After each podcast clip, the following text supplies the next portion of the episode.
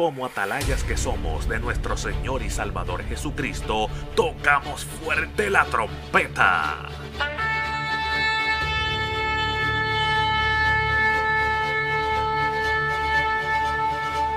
Con mensajes de alerta, somos Aplastado Podcast.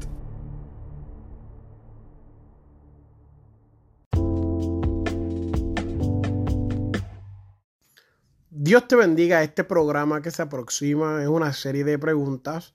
Quisimos dejarlas en 10. Nos hicieron muchas más, pues las estaremos trayendo en otra ocasión. Eh, tenemos un gran número de, de personas que escriben, nos dejan preguntas. A veces son repetidas y a veces pues yo siento que pues aunque sea repetida la debo de tocar una vez más por cuestión de relevancia y eso. Pero a veces pues la evitamos hemos evitado ya tantas preguntas como del diezmo y, personas heridas que uno siente que están heridas. Porque al final del día, pues Dios a mí no me llamó para estar defendiendo ni atacando a nadie. Dios lo que nos llamó fue para predicar este Evangelio Santo. ese es el plan. Este, queremos que estas palabras pues sean edificantes a tu vida. Queremos que alcancen la salvación no pues entrar en un dime y direte, tú sabes, un tibiritábara. Estamos más para orientar, para darte luz. Eh, nos hemos gozado con este, estas series de preguntas que hemos hecho a través desde que empezamos el podcast. Ya pronto estaremos haciendo una nueva temporada donde haremos programas más cortos y más dinámicos con más personas. Eh, tengo una gran unas grandes ideas para este próximo tiempo que se aproxima. Tan pronto lleguemos a los 200, ya estamos en el creo que 180. Eh, vamos a, estar tomando esta segunda temporada. Me gozo con ustedes, me gozo. Eh, gracias. Sé que nos siguen desde México, Chile, Argentina, Perú, Puerto Rico, la Florida y algunas partes de, de Europa. Les agradezco en el corazón. Si tienen peticiones, escríbanoslas, eh, mándenos mensajes. Eh, si buscas en la descripción, puedes ver que ahí está toda la información de los ministerios, cómo puedes aportar financieramente. Eh, no nos llame para pedirnos dinero porque nosotros solamente operamos local. Somos una iglesia pequeña que nos estamos levantando. No tenemos recursos para mantener ninguna iglesia, ni ningún pastor, ni a nadie en otros países. Tampoco tenemos la manera de hacerlo, amado. Nosotros vivimos por fe. Y nuestro deseo sería ayudar a otras personas, pero no podemos. Nosotros ayudamos a las misiones y según podemos, pues ayudamos a los misioneros, a los evangelistas, iglesias aquí y a muchas familias aquí locales en los Estados Unidos. Eso es lo que Dios nos ha puesto. Eh, pero nada, quería hacer esa aclaración porque a veces se malinterpreta y las personas empiezan a escribirnos pidiendo dinero y no, no podemos. Dios me los bendiga Vamos a orar juntamente por ustedes para que salgan de esas necesidades y que el Señor haga lo que tiene que hacer. Y nos vamos a gozar con ustedes cuando nos comenten, nos escriban y nos dejen saber que escucharon este podcast. Dios me los bendiga, sigan hacia adelante. Este que te habla es tu hermano Víctor Martínez, pastor de la iglesia En Cristo Somos Uno. Un fuerte abrazo de mi parte, de mi familia. Los queremos mucho. Sigan en sintonía. Comenzamos con la primera pregunta. ¿Cree un cristiano o puede creer un cristiano en el karma? Mira, primero que nada tenemos que identificar qué significa karma. Cuando tú vas al, diccionario de Google, ¿verdad? Que te da las definiciones, te dice que la Real Academia Española, que es donde vienen nuestras definiciones en español, habla y lo que especifica es que eh, en el budismo y en el hinduismo es una energía derivada de los actos de un individuo durante su vida, que condiciona cada una de sus, de sus sucesivas reencarnaciones hasta que alcanza la perfección. Eh, en, otro, en otro idioma más sencillo es lo que tú hagas aquí, pues tiene tu recompensa. Y nosotros como cristianos no podemos creer en el, en el karma porque no es real. La Biblia dice que si tú te arrepientes y confiesas tus pecados, recibirás perdón. Que si hay consecuencias, claro que sí. Número uno, sí va a haber consecuencias. Pero yo conozco personas que eh, vendieron droga toda su vida y según el karma ellos tendrían que estar castigados por ciertas reencarnaciones. Y no, no. Dios los perdonó porque ellos se arrepintieron de corazón y fueron perdonados, porque así es que trabaja Dios. Entonces, pues el karma no funciona. Tampoco nosotros creemos en la reencarnación. Usted no muere y vuelve y nace en un puerco, en una vaca, en una abeja. No. Usted muere y si muere con Cristo, se va con Cristo para el cielo. Si muere con el diablo, pues se va con el diablo. Eso es lo que dice la palabra fácil y sencillo acerca del karma. El karma no existe, el karma no es real, la creencia del karma no es atribuida al cristianismo, no se puede compartir. Como dije, viene del budismo y del hinduismo, eh, dos religiones completamente falsas y erróneas por muchas cosas. Eh, y sencillo como eso.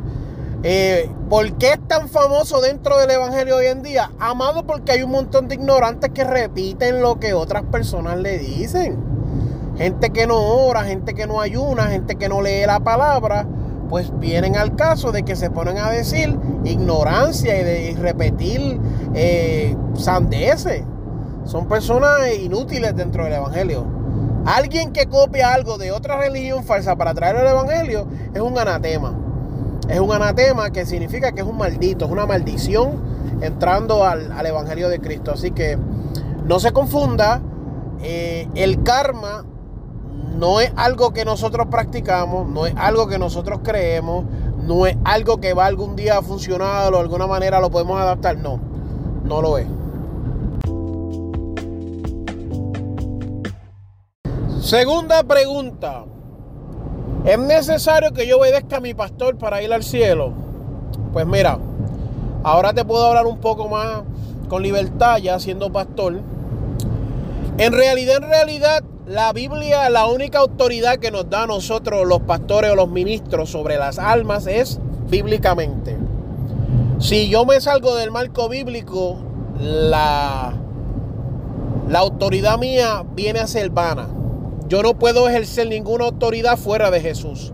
Quiere decir que tú vas a pintar tu casa color rojo. Yo no tengo ninguna autoridad de eso. Eso tienes autoridad tú en tu casa. Eh, tú quieres crecer en lo espiritual. Mi trabajo es dirigirte, darte la enseñanza, ayudarte. Nunca es manipularte, nunca es tomar control, nunca nada de eso. Tú quieres cantar. Mi trabajo es enseñarte, darte la mano para que llegue. Si tú no quieres poner de tu parte, yo tampoco me puedo matar por ti, ¿me entiendes? Eh, pero yo no ejerzo ninguna autoridad fuera de lo bíblico.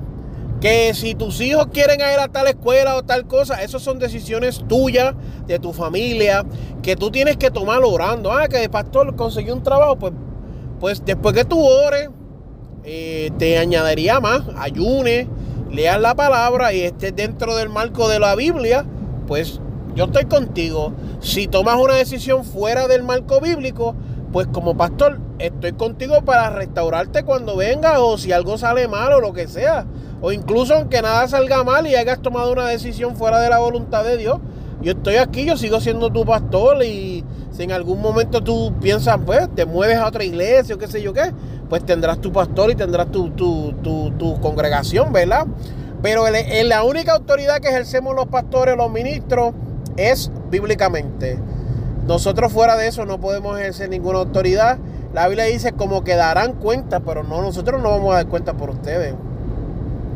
No, yo tengo que darle cuenta a Dios ahora en el término espiritual de que yo haga un buen trabajo en la posición que Dios me dio.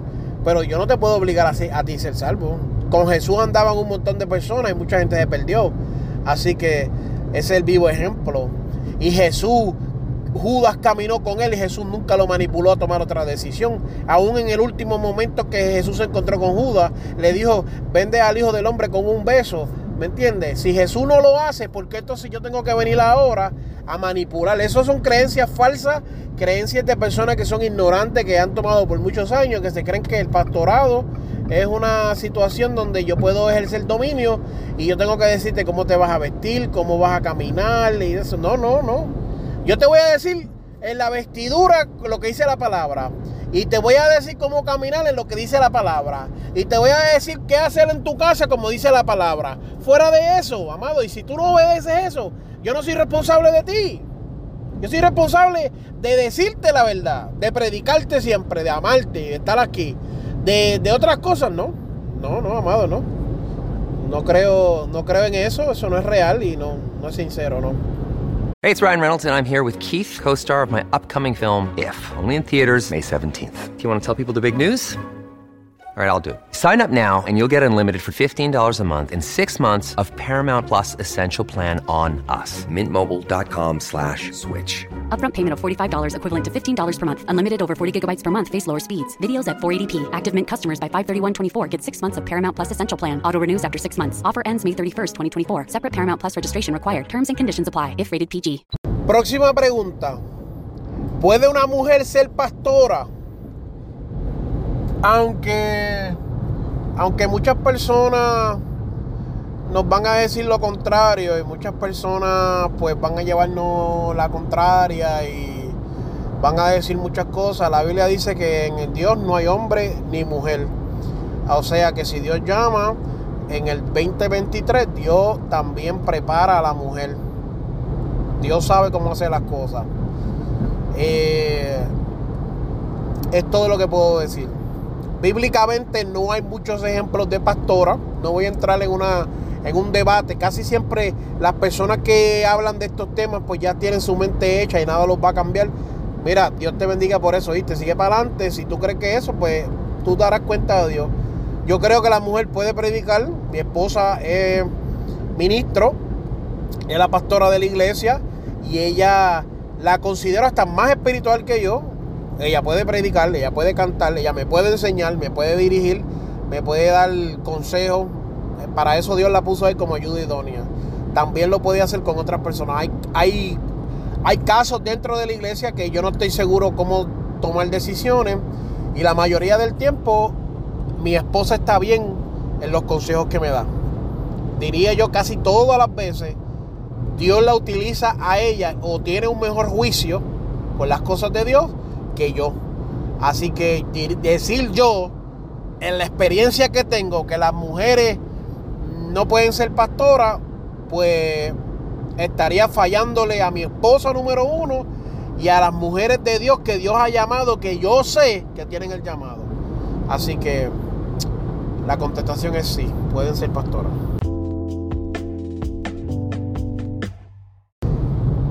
Próxima pregunta. ¿Qué es necesario para pastorear? Bueno, lo necesario para pastorear es la llamada de Dios. Que usted reciba una llamada diciéndole al Señor, sal y pastorea mis ovejas. Es lo más necesario que debes de tener. Eh, sin eso, nada de las demás cosas sirve. Porque yo conozco gente llena del Espíritu Santo que Dios no los ha llamado y no sirven para pastorear. Conozco gente con letras que están pastoreando y no sirven para pastorear. Conozco gente que ama la obra y no son llamados y no sirven para pastorear. Conozco gente que danzan, hablan lengua, hacen milagros, tienen dones, tienen fruto del Espíritu, pero no son llamados para pastorear. El pastor eh, es una cosa específica, es una persona que está dispuesto a sacrificarse por los demás y está dispuesto constantemente a servir. El pastor no está en pos de que le sirvan o buscar un beneficio propio, sino buscar el beneficio de Dios. Lo que Dios diga, pues eso es lo que el pastor debe de hacer. Y como el Dios lo dirija, pues así hace el pastor. Hoy en día vemos que hay gente bien capacitada, pero no sirven para pastorear. Deben de hacer otras cosas dentro del Evangelio, como barrer, limpiar los inodoros, limpiar las bancas. El pastorado es un llamado específicamente. ¿Tiene que ser público? No, claro que no. Dios te puede llamar a ti al pastorado y ya. Eh, no sé cuál sea tu relación en tu iglesia con tu pastor o con el, si tengas un concilio o como sea que suceda, pero la mayoría del tiempo Dios deja notar públicamente el llamado y se empieza a notar tu comportamiento delante de las demás personas, que eres una persona que sirves. Cuando eso empieza a suceder, pues ahí ya Dios empieza a dejar marcado que hay un llamado sobre tu vida. Pregunta número 3.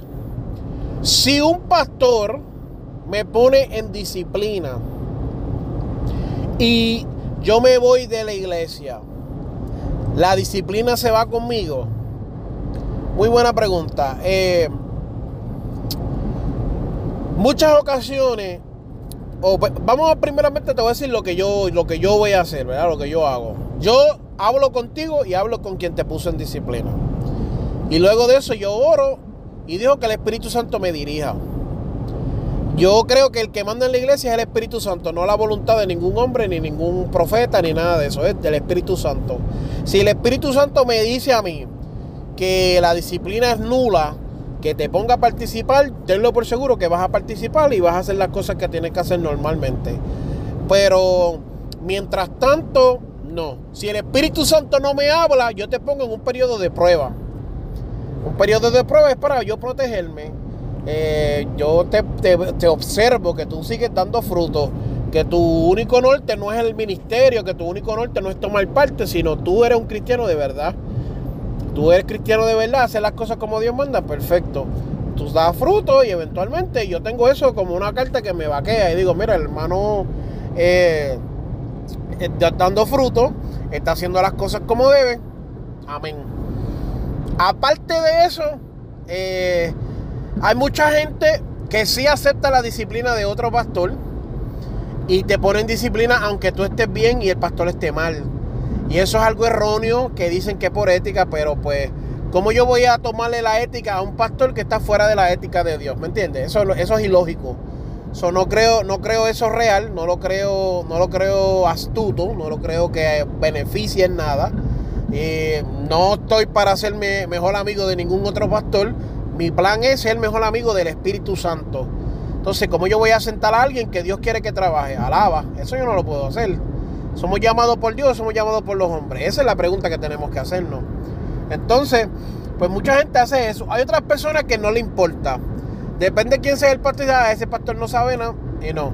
Yo lo primero que te dije es pues, que oraría al Espíritu Santo, al Señor Jesús, dueño de la obra, y que Él nos dirija. Creo que la dirección de Dios es lo más crucial dentro de la iglesia. Es lo más crucial. No nada más, no fuera de eso, no. No, no. Lo más crucial es Dios. Fuera de Dios, no podemos. No, no se debe hacer nada. Próxima pregunta. ¿Cuál es la mayor necesidad de la iglesia?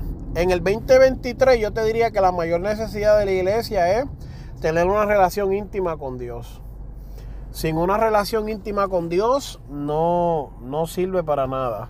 Eh, las cosas de Dios son eh, importantes, las cosas de Dios son eh, profundas, las cosas de Dios son serios. Y hay gente que está haciendo cosas para Dios que no tienen intimidad con Dios. ¿Qué es intimidad con Dios? Pues que no oran, no ayunan, Dios no les revela, Dios no les puede hablar, no leen la palabra, hablan cosas que no tienen que ver. Yo como pastor, cuando voy a predicar, yo amo predicar, amo enseñar y, eso me emociona. Hay gente que no tiene eso. Entonces, pues eso sucede en la intimidad porque yo recibo en la intimidad algo que me ministra a mí y me deja sentir lo que Dios quiere hablar al pueblo. Y yo digo, wow, qué poderoso. Y me emociono y siento ese, ese gozo. Hay gente que esa intimidad no la tiene se paran allí, abren la Biblia, sacan un verso, exponen un buen mensaje, pero no tienen esa intimidad. ¿Qué es la intimidad? La intimidad es lo que te hace que tú adores aunque no haya músico. La intimidad es lo que te hace que tú adores aunque no estés bien eh, económicamente. La intimidad te empuja a adorar aunque te estén calumniando y te estén levantando falsas, eh, pues diciendo cosas de ti. Eso es lo que es la intimidad. La intimidad es algo que te mueve, aunque todo lo que tú estás viendo es lo contrario. Entonces, tú no me digas, tengo intimidad con Dios, o la iglesia tiene intimidad con Dios, cuando hoy en día la gente se enoja porque no lo saludan, cuando hoy en día la gente se enoja porque no pueden ver la mayor foto, la foto más grande. Cuando hoy en día la gente cadece de seriedad y de compromiso espiritual. Hoy en día la gente quiere llegar a ser apóstoles, pero la gente no se somete ni para eh, ser el que saluda en la puerta, ¿me entiendes? Entonces tú los ves que ellos buscan posicionarse y ser agradado, eh, agradando al hombre, pero realmente tú no estás buscando agradar a Dios. Realmente tú no estás buscando ser ministro, realmente tú no estás buscando servir. Tú lo que buscas es que te sirvan. Entonces cuando tú tienes intimidad, la intimidad te lleva, la intimidad te obliga, la intimidad te arresta. Cuando no tienes intimidad, no tienes compromiso. Eso es lo que le hace falta hoy en día a la iglesia, intimidad. Próxima pregunta. ¿Cómo balancea el pastor su semana? Pues mira, no creo que esta pregunta es justa para mí, porque yo apenas comencé, ¿me entiendes? Y cuando uno comienza, uno hace miles de sacrificios, sacrifica hasta su propia familia. Así que no creo que es justa para mí, pero eh, yo te digo que como yo balanceo la iglesia y mi familia, las trato como una. Trato a mi familia como la iglesia y a mi iglesia como la familia, con amor. Eh, he estado tratando de sacar días específicos para hacer cosas con mis hijos. Eh, ya de previo, pues yo he sido ministro y he ministrado y he tenido pues agendas y cosas así. Y pues saco mi tiempo para llevarlos a desayunar, comemos, nos reímos. Yo, mis hijos saben que yo siempre les estoy haciendo bullying, eh, jugando con ellos, abrazándolos, besándolos, diciéndoles 24-7 que los amo complaciéndole sus deseos. Papi, quiero comer papa frita, pues vamos a comer papa frita. Papi, quiero comer hot dog, pues vamos a comer hot dog. Y yo soy una persona bien este que los consiente. Eh, les explico, les amo, pero también con respeto les digo, las cosas de Dios son serias. Si vas a tomar parte, toma la parte serio. Le he dicho, papi, mami, cuando vayan a tomar parte, háganlo seriamente no estén jugando con las cosas de Dios. Me siento con ellos, hablamos, los escucho, atiendo sus quejas. Me senté con ellos cuando supe que iba a pastorear y les dije, dame consejos de cómo ayudar a la, niñez, dame consejos qué puedo hacer para atraer eh, jovencitos, dame ideas. Y siempre estoy abierto a sus opiniones, sus consejos como niño. Eh, así es lo que lo hago.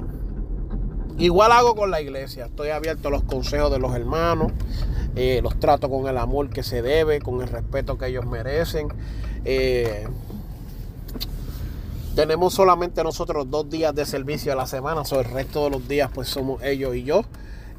Incluso, mira, el, otro día jueves, que no tenemos servicio, los llevé y fuimos y comimos.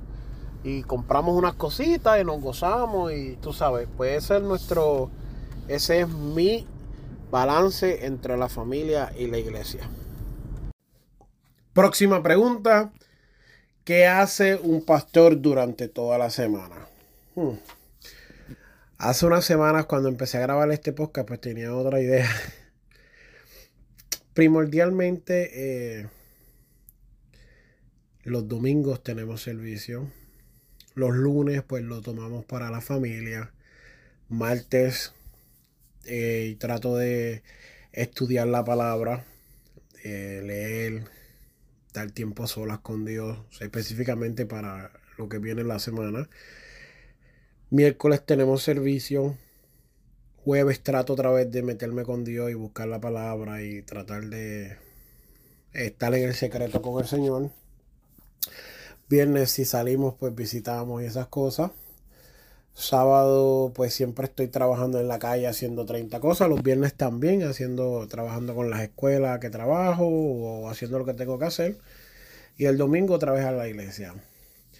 Quita eso que durante toda la semana estoy trabajando de lunes a jueves. Eh, los viernes estamos haciendo 40 cosas y a veces no tenemos casi tiempo. Sí tratamos tiempo de hacer espacio para la familia, pero como dije en la pregunta anterior, pues eh, apenas comenzamos el pastorado y se hace difícil pues hacer un balance en estos momentos porque en estos momentos la obra necesita completa atención de nosotros pero hacemos lo mejor que podemos para eh, que mi esposa saque a los nenes o salir todos juntos. Eso es lo que, eso es lo que es nuestra semana.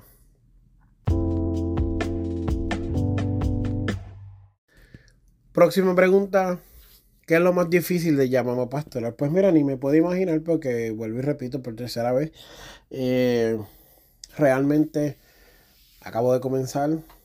Lo más difícil es encontrarse personas que están capacitadas, que nos pueden ayudar a elevar la obra a otro nivel, que sus talentos son necesarios, que, su, que sus cosas, sus maneras de actuar, pues su, su proceder pudiera cambiar la obra por completo y se niegan a ser parte de la visión, pero quieren estar en la iglesia. Es como si estamos en un bote y quieren, todo el mundo tiene que remar y ellos digan que no, pero se quieren quedar en el bote.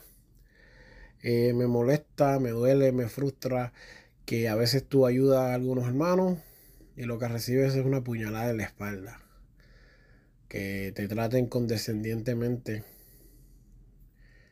en el nombre de Dios y tú no puedes decirle nada porque eres pastor. Pues a veces es un poco fuerte, un poco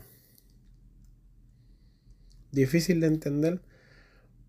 El desprecio que recibe, como dije, los comentarios condescendientes, la gente que no cree en tu ministerio, son cosas que son para desviarnos. Eh, primordialmente eso, diría yo. Eso es lo más crucial, lo más que se ve, lo más que molesta, lo más que inquieta. Eso es lo que diría yo, lo más difícil. Que a veces tú dejas tu familia y todo por alguien y la persona no, valora eso. Es un poco fuerte, pero con la ayuda de Dios se puede. Amén. Por eso de mantenerlo en 10 preguntas, ¿qué consejo le doy a un pastor comenzando en mi misma posición? Eh, fácil. Escóndete con Dios. Busca la intimidad con Dios, que tú puedas hablar con Dios todos los días, orar, ayunar. Eh, si puedes sacar un par de días para ayunar, sácalo. Si puedes sacar un par de días para orar, sácalo. Donde no hagas nada más que solamente eso. Eh, es importante que, busques ese secreto, que te metas, compres libros de dinámica, de prédica, de, de cómo pastorear de cómo disipular, todo eso va a ser bien necesario. Necesitas todas las ideas posibles. Comienzas a pastorear hasta que Dios te diga. So, tú tienes una inteligencia y tienes unos conocimientos que son limitados. Y meterte con el Espíritu Santo te va a llevar hasta cierto nivel, pero si tú no te preparas, pues realmente el Espíritu Santo no puede hacer de, no puede sacar de ti. Dice, abre tu boca que yo la llenaré, pero si tú no abres la boca y no sabes nada, pues no, no, ¿no entiendes? no te puede utilizarla apropiadamente. O vas a ser uno de los pastores del montón que no, que no trabaja, que no hace el propósito que Dios lo llamó, porque no se quiere meter con Dios. Mi consejo es ese. Aprendas a escuchar la voz de Dios. Es lo más importante en el ministerio. Todo lo demás es secundario. Si tú no aprendes a escuchar la voz de Dios en intimidad con Dios, pues es un problema serio. Es difícil. Mi consejo es ese. Busquen de Dios, busca de Dios ahora que puede ser hallado, pastor, ministro, joven. Confía en que Dios te está hablando y lo que Dios te está diciendo y créeme que vas a tener triunfo en tu ministerio. Eh, y esta nueva etapa porque hemos comenzado, ya vamos un mes y medio. Cuando comenzamos el podcast no era, era reciente, pero ya llevamos un mes y medio, casi para dos, así que les digo, de parte de Dios, Sigan hacia adelante, esfuércense, sean valientes. Y les escribo a vosotros jóvenes porque habéis vencido al maligno. Así que Dios me los bendiga. Eh, estén pendientes porque vamos a tener más cápsulas así más cortas de preguntas. Y vamos a tratar de, tocar algunos temas. Estamos ya acercándonos a nuestro episodio número 200. Una vez que lleguemos al 199, del 200 en adelante vamos a tener un montón de dinámicas nuevas. Así que los esperamos mucho y que se gocen a todos allá en México, Argentina, Panamá y en los otros lugares. Dios me los bendiga. Este programa fue presentado por Aplastado Podcast, porque como atalayas que somos de nuestro Señor y Salvador Jesucristo, tocamos fuerte la trompeta. Con mensajes de alerta y sin ningún temor, porque si Dios con nosotros, ¿quién contra nosotros?